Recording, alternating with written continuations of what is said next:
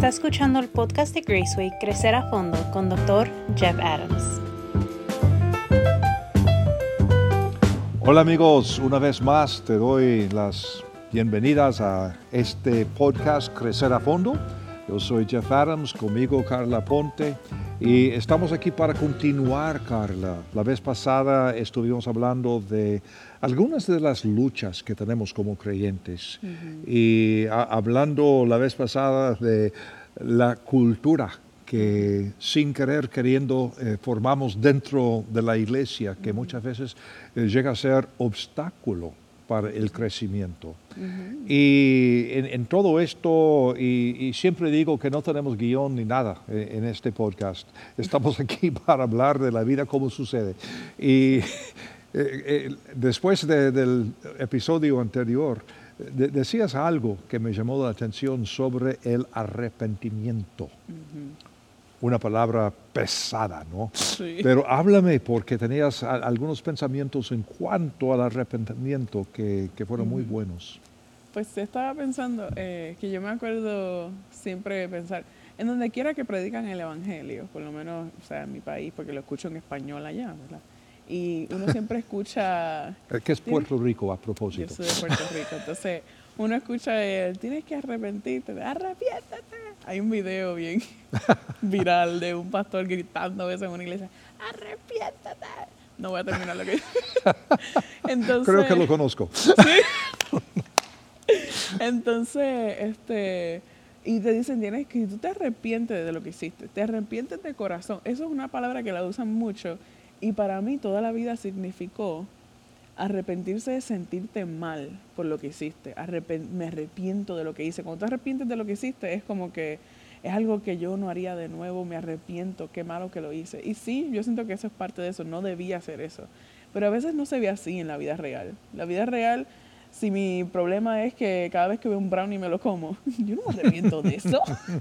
y eso puede ser con cualquier otro pecado, cualquier otra cosa que tienes en tu vida. Hay veces que es difícil y por eso uno se siente mal porque no, ¿por qué no puedo dejar de hacer eso? ¿Por qué no puedo?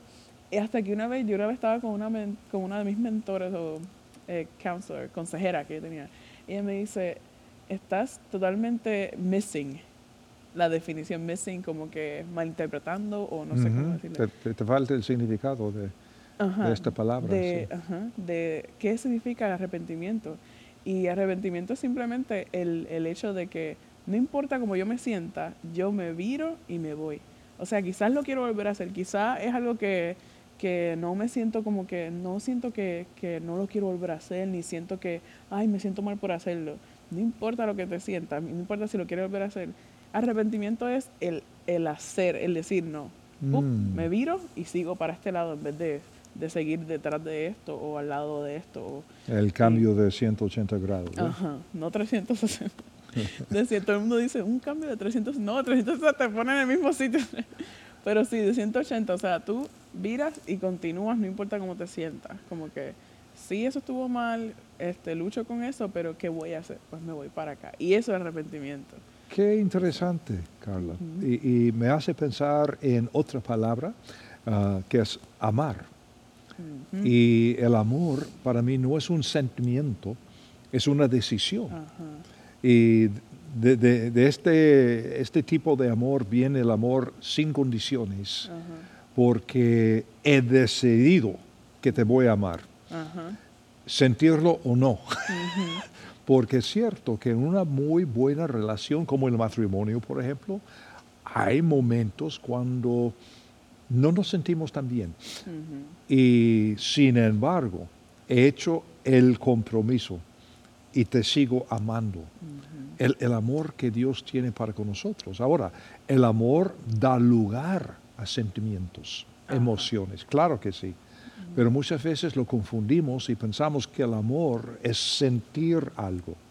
El amor es tomar la decisión, hacer algo y de allí vienen las emociones. Eso me hace pensar, perdóname, eh, cuando la gente dice, no, es que ya se acabó el amor, ya no lo, ya no, y yo no sé, o sea, yo no quiero juzgar a nadie porque yo no estoy, yo no tengo una familia, nada, pero, pero digo como que, pero si la Biblia dice que el amor todo lo puede, todo esto, todo, ¿sabes? Cómo se, entonces no sé si lo confunden, como usted dice, lo confunden con el sentimiento. Yo, yo no siento nada y es como que, bueno, pero... Estás diciendo lo mismo en cuanto al arrepentimiento. O sea, es, es, ver la necesidad. Voy mal. Tengo que experimentar un cambio de dirección. entonces, con o sin sentimientos, tengo que hacer algo. Tengo que hacer. Ajá. Tiene que ver con disciplina, tiene que ver con voluntad propia, con libre albedrío, tiene que ver con todo eso. Wow. Muy importante. Sí, y yo siento que es difícil, por eso como dijimos la, la última vez, es tan importante tener mentores y tener gente alrededor tuyo que está todo el mundo, todo el tiempo diciéndote como que sí, por aquí, por aquí, vas bien o que te estén ayudando porque no es fácil. Por eso es bien fácil esconderlo, por eso es bien fácil seguir en eso o, o, simplemente decir no, yo no puedo. Eso es lo más fácil que hacer. Dejarse llevar es lo más fácil, claro. Siempre, yo siento que la, el lado, hay dos caminos, dice mi papá. Y yo siento que el camino que está bien no va a ser el más fácil. Pero, pero el Señor es claro como que en lo que dice Él y es para nuestro bien, ¿sabes? Como que no es para, no es por, no es por simplemente decirlo, es que mira, te estoy prometiendo estas cosas, haz esto y haz esto, y Él está ahí, ¿sabes? Él está en eso. Y entonces es simplemente decir, este, yo siento esto, pero el Señor dice esto y estoy mal. Y mencionas también la necesidad de un mentor, consejero, uh, terapista, lo que, lo que fuera, porque estoy pensando que personas que luchan, digamos, con una adicción, podría ser al alcohol, drogas, lo lo que sea, ah, muchas veces cuando eh, han tratado vez tras vez tras vez de dejar de hacer esto, entonces un día eh, pueden tener meses sin cometer este, este mismo hábito, pero por sentirse mal, entonces otra vez estar en lo mismo, y entonces luchando para conseguir un buen sentimiento para dejarlo. Oh. Pero no es el sentimiento, es hacerlo. Y muchas veces, y sobre todo si estamos hablando de adicciones, tenemos necesidad de ayuda porque las adicciones pueden ser tan poderosas que necesitamos ah, algún consejero mentor, en casos ah, más serios quizá una terapia o una clínica, un tiempo, lo, que, lo que fuera, pero de allí vienen los buenos sentimientos. Y por estos buenos sentimientos ando mejor y puedo mantener esta dirección buena. A mí se me salen dos cosas en lo que estabas diciendo. Una cosa que pensé, me acordé de una vez que mencioné algo que me dijo la esposa de mi pastor en Puerto Rico. Y siempre me acuerdo de eso, siempre lo tengo en mente. Que los sentimientos, como sabemos, es como, como un tren. ¿Te acuerdas que no sé? Que lo que está dirigiendo el tren es la parte del frente. Y hay veces que la parte de atrás está por acá todavía, pero tú sigues por aquí y eso ya, llega un momento que sí. y es como usted dijo, como que sí causa buenos sentimientos después que continúa, ¿sabes? Como que, pero que los sentimientos deben ser algo que siguen a tu decisión. Exacto. Están en el carro de atrás. Ajá, siguiéndote. No te debes tú seguirlos a ellos porque Correcto. ellos van a ir por todos lados. Entonces, em, se me olvidó lo otro que pensé. lo que iba a decir. Em, ya no me acuerdo. Pero va a venir, va a venir de nuevo. Pero eso sí del tren, sí, eso sí fue bueno. Sí. sí, me acordé de eso. Que las emociones, este, sí, uno tiene que, que mantenerla uno y no que ellas te mantengan. ¿Cuántas veces nos quedamos presos de, de las emociones? Mm, y qué, qué, lástima, porque Dios nos ha dado uh, libre albedrío, como decimos, la voluntad para tomar decisiones y en, la palabra del Señor sabemos la diferencia entre lo correcto y lo que es pecado. Y lo que tenemos que hacer como amar es decidir. Esto es lo que quiero. Ya me acordé de lo que iba a decir. Ok, adelante. lo que iba a decir, como estabas diciendo de la adicción, que quizás no lo hizo en tantas veces, en tantos meses, y volvió y cayó en eso como una vez, y por eso ya dice no, y ya regresó a eso. Y yo siento que en ese momento que uno se crea mentir, uno se cree mentiras, mentiras de que es que esto eres tú, este, esto te identifica, es que no, es que nunca fuiste un fiel, tú sabes que no. tú sabes que, y son mentiras del enemigo. Yo siempre escuchaba eso y decía como que, ay, pero es cierto, o sea, el enemigo está, en la Biblia dice que él está como un león buscando por dónde, por dónde, él no va, él no te va a parecer como algo ahí bien feo, que tú digas, uh, el enemigo. Arrepiéntete. Me asustaste. Ajá. y ese es el punto. sí. Él siempre se va a aparecer en tu vida como, como cosa con la que tú luchas, ¿sabes? Se va a ver bien bonito, o sea, un dulce, o lo que sea. Y, o mentira, simplemente mentira. Él es mentiroso y la Biblia dice eso. Y te dice, no, es que tú no eres esto, es que tú nunca, es que tú siempre has hecho esto. Este eres tú. Por eso no. Entonces uno tiene que volver a la palabra del Señor. ¿Qué dice la palabra sobre mí? Somos más que vencedores. El Señor ya me salvó, ya soy su hijo. Él murió por eso. Y todo eso vuelve, no, espérate, yo soy esto y esto es lo que el Señor dice de mí y lo tengo a Él. ¿sabes? No creer esas ¿Cuántos problemas por creer las mentiras del diablo mm. o las mentiras que nos decimos a nosotros mismos? Que no valgo nada, que, que, no tengo propósito, que no puedo, que no sé qué. Ah, tantas mentiras, pero eh, tienes toda la razón, el, el enemigo es mentiroso y nos, nos llena de un montón de mentiras. Si no mira, del principio, de, en el principio, él empezó con mentira. Y hace mitad mentira, mitad verdad. Él usa la verdad del Señor, él usa la, palabra del Señor. Cuando lo hizo con Jesús también usó la palabra del Señor y dijo, mira, tú no dices que tú eres. Y al principio cuando con Adán y Eva dijo que él dijo y usa mentira verdad. Y entonces así como que, y pero desde siempre sale la palabra que él es mentiroso, que él usa eso en la vida de nosotros, en la vida, y uno tiene que decir, espérate. Y eso me hace pensar de, otro problema que he visto tantas veces y lo he experimentado también.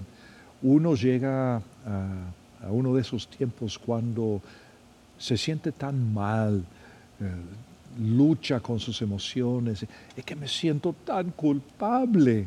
¿Pero de qué? Yo no sé, pero me siento tan culpable. Y la diferencia es entre los sentimientos de culpabilidad y lo que es la culpa. La mm. culpa quiere decir he cometido algo incorrecto, un pecado, y por eso me siento culpable para corregirlo. Pero lo que el diablo hace es meter en la, en la, cabeza la idea de que estoy luchando con estos sentimientos de vergüenza, de culpabilidad. Pero si no puedes identificar cuál es el problema, es una mentira. Y otra vez, creyendo las emociones, los sentimientos y no pensando bien.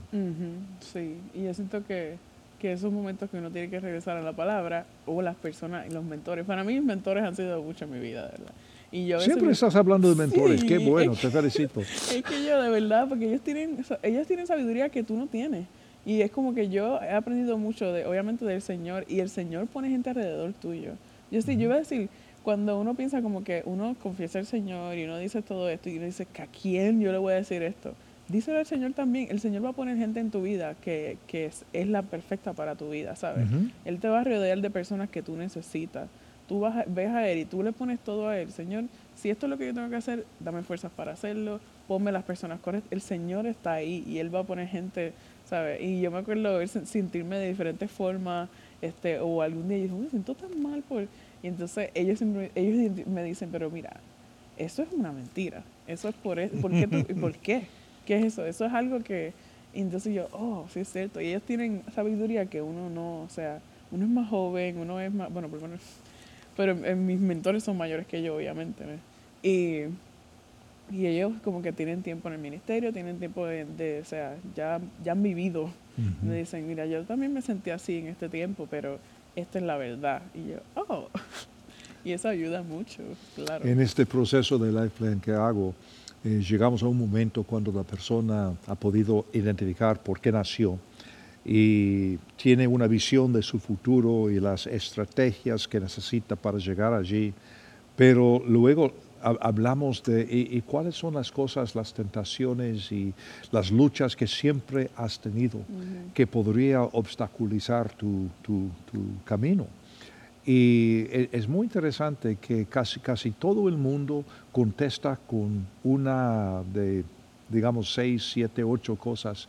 Y una de las cosas que siempre se menciona eh, tiene que ver con creencias tóxicas. O sea, tenemos aquí en la cabeza algo tóxico que estamos creyendo. Es una mentira, pero es, es, es, como una grabación que está siempre hablándonos, siempre, 24/7, que tú no puedes, que esto, que no sé qué. Es una lucha enorme. Sí, porque quizá algo que, yo me he dado cuenta, que, o, lo que he identificado en mí, algo que te criaste que es normal, o lo que escuchaste siempre. ¿Por qué hiciste esto? Es que hubieses hecho esto. Es que ¿por qué no hiciste? Entonces te creas y ya está ahí solo, ya sin, sin las personas que me decían eso, no están alrededor mío cuando yo era chiquita. O sea, ya no están alrededor mío y todavía yo me siento, ay, es que, ¿por qué no lo, por qué no hice, hubiese, por qué no? Y es que así se, se queda ahí y ahí, ahí, pero en realidad uno tiene que mirar qué es la realidad, o sea, era imposible. Eh, exacto, y, muchas veces es porque, bueno, si alguien en la iglesia me lo dijo, alguien en la iglesia o la Biblia, mm. porque muchas veces escuchamos cosas eh, que, se dicen en la iglesia y, podría ser un sermón del pastor. Yo mismo podría haberlo dicho, pero la pregunta es, ¿qué dice la Biblia?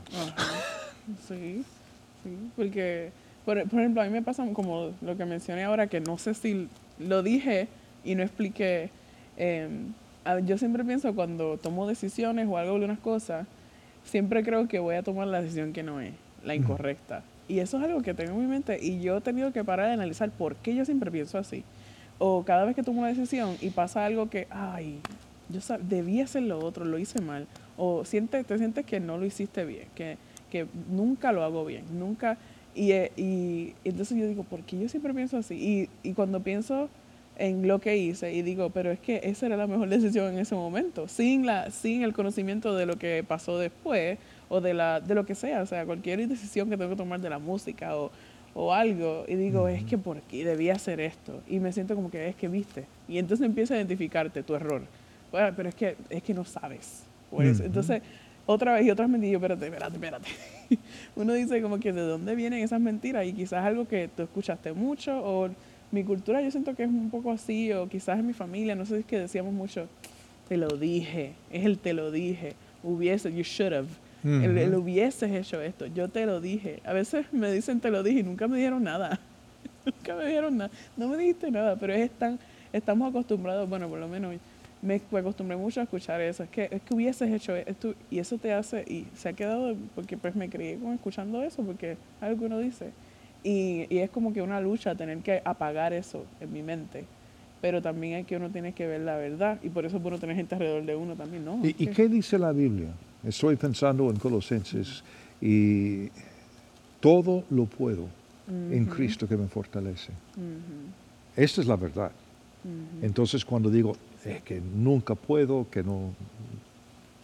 Las mentiras. Sí, sí, son mentiras. Y, yo pienso lo más importante es que todo lo que estés haciendo, eso también Colosense, yo creo, Colosense 3.22, creo, que todo lo que haces, hágalo, para el Señor, todo lo que hagas para el Señor, así como, todo lo que haces, hazlo de corazón, así como para el Señor y no para los hombres. O sea, todo lo que haces, e, e, exacto. hazlo para el Señor y con un corazón rendido al Señor y lo vas a poder hacer, haces el error o no, todo fue con un buen corazón, o sea, estás con el Señor, si lo estás haciendo para Él, estás con el Señor, punto.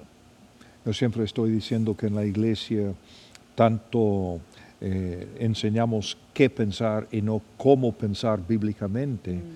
pero en, estos casos, Carla, yo creo que lo, lo, que pasa, no estamos pensando de una forma bíblica. Mm. Cuando decimos que no puedo, siempre hago lo mismo, que no sé qué, momentito, vamos a hacernos preguntas. ¿Esto es lo que estoy diciendo yo? ¿Es, lo que está diciendo el enemigo o alguna amistad o algún líder? ¿O es lo que dice la Biblia? Eso sí es comenzar a pensar de una forma bíblica y basarnos en lo que dice la Biblia no lo que pensamos, no lo que me parece, lo que, lo que me dijo mi abuelo, es, pensar en lo que dice la palabra del Señor. Esta es la verdad. Y cuántas veces nos quedamos presos por esto que pensamos. Y yo pienso, a mí me ha, o sea, muchas veces sabemos versículos, sabemos salmos, Y por lo menos a mí, yo me aprendí mucho de esto ya como a los 12 años, que fue cuando yo llegué a conocer al Señor.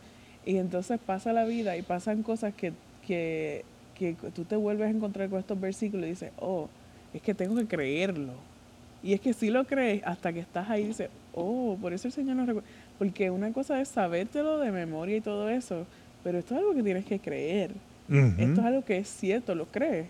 Más de lo que lo que estás viendo, porque a veces lo que tenemos frente a nuestros ojos es más potente para nosotros. Que entonces es como que decir, es que esto es la palabra de Dios. Así que esto tiene más valor, esto, esto sí es verdad. Y eso también es como que algo, lo estás creyendo. Y eso a mí también me impactó mucho en las canciones, porque yo me crié como que cantando estas canciones de río, cosas bonitas y qué sé yo, y, y pues no nada de emoción, y sabes, como que, y yo decía, pero ¿por qué? Y cuando yo dije, pero estas verdades que tú estás cantando no son verdad suficiente como para que tú, para que sí te muevan tus emociones, para que sí tú quieras alzar las manos, porque son verdades que son ciertas. Y yo digo como que, es algo que tengo que creer y que tengo que cantar creyendo, o sea, es que es de verdad, el Señor sí está ahí, todo lo puedo en Cristo que me fortalece y es cierto, todo tengo que hacerlo para, y eso es como que, para mí eso fue como un switch, como que, oh, esto sí es cierto, o sea, y uno tiene que confiar literalmente en lo que dice la palabra del Señor. ¿Y cuántas veces tenemos que escuchar o leer algo en la Biblia para entenderlo? O sea, como dices, puedes memorizarlo, repetirlo y todavía no captas lo que quiere decir. Eh, yo estaba pensando en nuestra hija menor cuando era una chiquita y, ahora voy a confesar mi edad, eh, que hace décadas atrás había un grupo de vascos que se llamaba Mocedades. No sé si has oído de, de este por supuesto que no. Pero un grupo sumamente popular en, mis días. y mi señora y yo, pues, uh, no, nos encantaba escucharles y, muchas veces en el carro con las chicas, con nosotros, y hasta que ellas cantaban. Pero mocedades, porque eran vascos, eh, cantaban varias de sus canciones en vasco. Oh, okay. Entonces, yo, yo recuerdo que cuando Posiblemente mi hija tenía como 20 años, 20 no sé qué, como adulta. estuvimos en el carro y salió algo de mocedades y ella estaba eh, escuchando y recordando su juventud, su, niñez y todo esto. Y comenzaron a, a cantar en vasco. Y otra persona estaba con nosotros. Y yo le dije, están cantando en vasco. Y mi hija dijo, ¿en serio están cantando en vasco? Entonces dije, sí, ¿qué, qué, pensabas? Bueno, cuando yo era niña, yo pensé que estaban cantando en, en español de, de, adultos y que algún día iba a llegar a entenderlo. y nunca lo había procesado como adulta. Pero hasta que podría cantar con nosotros todas las palabras sin entender nada. Y yo creo que muchas veces así somos con la Biblia. O con las canciones, por, eso, pensé en la historia, que puedes cantar y cantar y cantar, pero algún día, oh. Cuando lo estás viviendo, dice, ah, sí, pero cuando uno vive cosas que dice, pero la Biblia dice esto, sí, pero no, no hay pero, dice esto y te aplica ahora mismo a ti. Y es difícil verlo como eso, como que uno lo ve toda la vida y hasta que llega el turno de creerlo, porque estoy pasando por esto. Correcto. Es el momento. Es el momento para creerlo, para aplicarlo. Wow, comenzamos eh, hablando del arrepentimiento y, cómo es que puede provocar emociones, pero no equivale emociones. Igual el amor, y hablamos de un montón de cosas más, pero la, la situación es saber lo que es pensar de una forma bíblica. Es creer o no creer, es hacer o no hacer. Y los, eh, los sentimientos, las emociones siguen como el último carrito en, el tren. ¿Verdad que sí? Sigue. Ay, amigos, gracias, gracias por su paciencia, gracias por acompañarnos. Ah, como digo, nunca o muy pocas veces tenemos guion, digámoslo así. Siempre estamos hablando de temas que, que son temas de la realidad, las luchas que personas tienen. Uh, Carla muchas veces uh, me ayuda hablando de cosas que sus amigos han dicho o han pensado. Y me imagino que tú también tienes algunas cosas y si, tienes alguna pregunta y, y, y quieres que hablemos de esto, pues hay que hacernos saber y vamos a hacer lo posible, pero más que nada, gracias por estar con nosotros en Crecer a Fondo. Ese es el tema. Estamos hablando de cosas para crecer como personas, como creyentes, seguidores de Cristo Jesús. Y aquí estamos siempre. Uh, comparte, por favor, este link con amistades, conocidos, uh, amigos, uh, familiares y estamos para servirles. Hasta la próxima vez que el Señor te bendiga.